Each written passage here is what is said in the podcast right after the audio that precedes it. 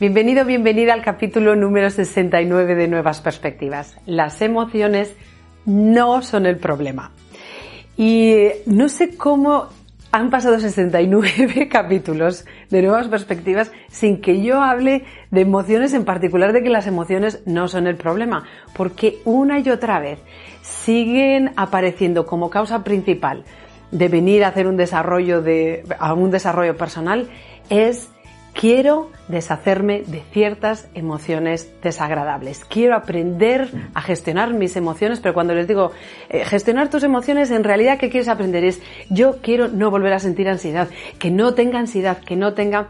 Bueno, pues una de las razones por las que queremos apartarnos, no sentir todo eso, es primero porque son desagradables y porque desde pequeños hemos creído que el problema es la emoción, es decir, el problema es la ansiedad. Y si me quito la ansiedad, ya está, no tengo problema. El problema es la tristeza. Y si sé cómo gestionar la tristeza, es decir, si sé cómo hacer para no sentirme triste, ya está.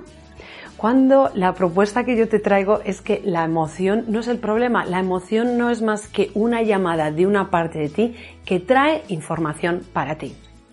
A nadie se le ocurriría decir, oye, lo del dolor, que te duelan las cosas, menuda... Eh, no quiero decir la palabra que me salía por no decirla, pero empieza por P. Oye, vaya mal, ¿no?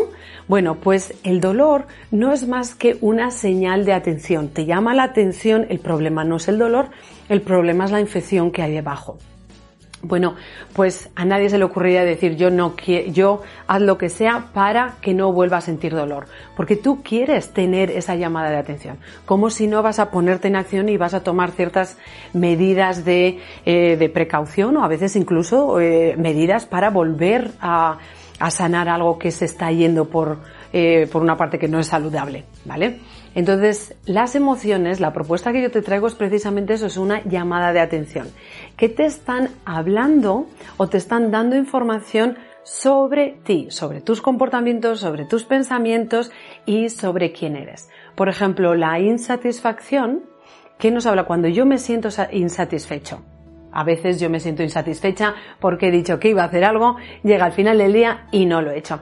Y hay una cierta insatisfacción ahí, hay como la insatisfacción lo único que me está diciendo es que ha habido una incongruencia o he sido incoherente o incongruente entre lo que he dicho que iba a hacer y lo que hago.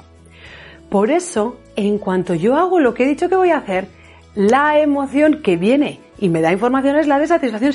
¡Qué bien me siento! Ese qué bien me siento, lo único que te está diciendo es estás siendo congruente y coherente con lo que has dicho que ibas a hacer. La emoción te da información y nos informa en dos sentidos. Nos informa, por ejemplo, de si estoy alineada con quien quiero ser. Esto es algo que en el ejemplo de satisfacción y satisfacción ponía. Me dice si para mí el, eh, el ser amable con las personas, el prestarles atención a las personas, el estar presente cuando me hablan, es importante. Y me estás hablando y yo estoy empezando a pensar en lo mío, uy, ya vuelvo y lo mío y ta, ta, ta. Entonces va a haber un momento en el que cuando yo me vaya de... Em, hemos estado hablando, paramos de hablar, muy probablemente yo sienta algo... Mm, ay, no estoy contenta con la relación que he tenido con esa persona o con el encuentro que he tenido con esa persona. Si me paro a pensar es porque no me encuentro a gusto. Una de las razones es porque no te he dado mi atención y para mí es importante. ¿Vale? Así que las emociones te hablan si estás siendo quien tú eres, si tus comportamientos o tus pensamientos, que también importan, estás siendo quien tú eres. Hay personas que vienen y dices, pero Mónica, ¿cómo puedo pensar eh, no mal de esta persona, pero es una amiga, la quiero, eh, me encanta, deseo su bienestar, pero le ha pasado algo bueno y resulta que ahora yo me siento o me siento mal o pienso, pero si yo deseo su bien, bueno, ¿qué está pasando ahí? Muy probablemente has visto el bienestar, tú te estás, eh, estás apreciando y, te alegras, pero igual ha habido un pensamiento que ha dicho, ves, pero eso no te va a pasar a ti. Entonces, esa es la parte en la que empieza a haber incomodidad. O personas que dicen, pero ¿y cómo me puedo sentir envidia cuando pasa eso? Bueno, pues porque ahora estás diciendo, ella sí puede y yo no puedo. Y eso no es así. Entonces tu emoción te dice, mm, revisa a ver qué está pasando.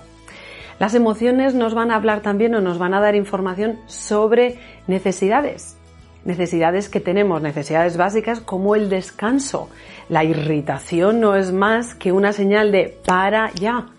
¿Y qué hacemos con la irritación? La continuamos y vamos a casa y ahora ya si todo el mundo no me puedo creer que aquí nadie piense en mí y que tenga que hacerlo yo todo y entonces y en el trabajo dices, espera un momento, ¿qué te está? Porque ahora esa irritación es la que te lleva a ti en vez de tú escuchar la irritación y decir, si es que yo lo que estoy es cansada y lo que necesito es descansar. Pero necesito primero ver qué es tener claridad de qué necesito. Segundo, darme el permiso de merecerlo. Tercero, dármelo. No dejar el poder a los demás y decir, por favor, decidme que descanse porque si no yo no me voy a parar.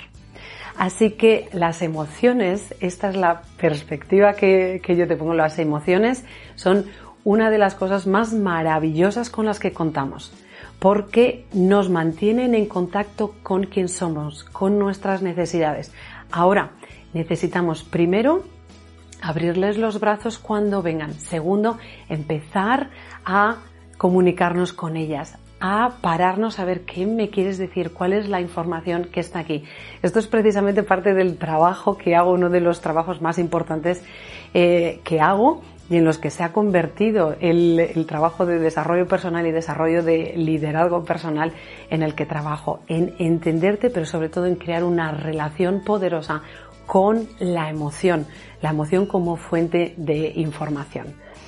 No pasa nada si dices, pues yo no sé por qué me vendrá esta ansiedad. La ansiedad muchas veces viene precisamente porque nos hemos pasado, hemos seguido dando cuando teníamos que habernos parado, hemos dado cuando hemos dicho que sí, cuando tendríamos que haber dicho que no, y simplemente es una manifestación de alguna otra cosa. La ansiedad no es el problema, así que por lo menos no te resistas a ella, no quieras quitarla de delante de ti si está en ti, una de las cosas que ya puedes empezar a hacer es abrirle tus brazos y decir, aunque hoy no te entiendo, pero por lo menos voy a cogerte. Y de esa forma empezarás a crear una relación mucho más poderosa con tus emociones y verás cómo empiezas a tener más claridad de cuál es la información o qué es lo que quieren darte, decirte o comunicar esas emociones. E independientemente de la emoción en la que estés, sí o sí recuerda que eres luz, así que sale ahí fuera y brilla.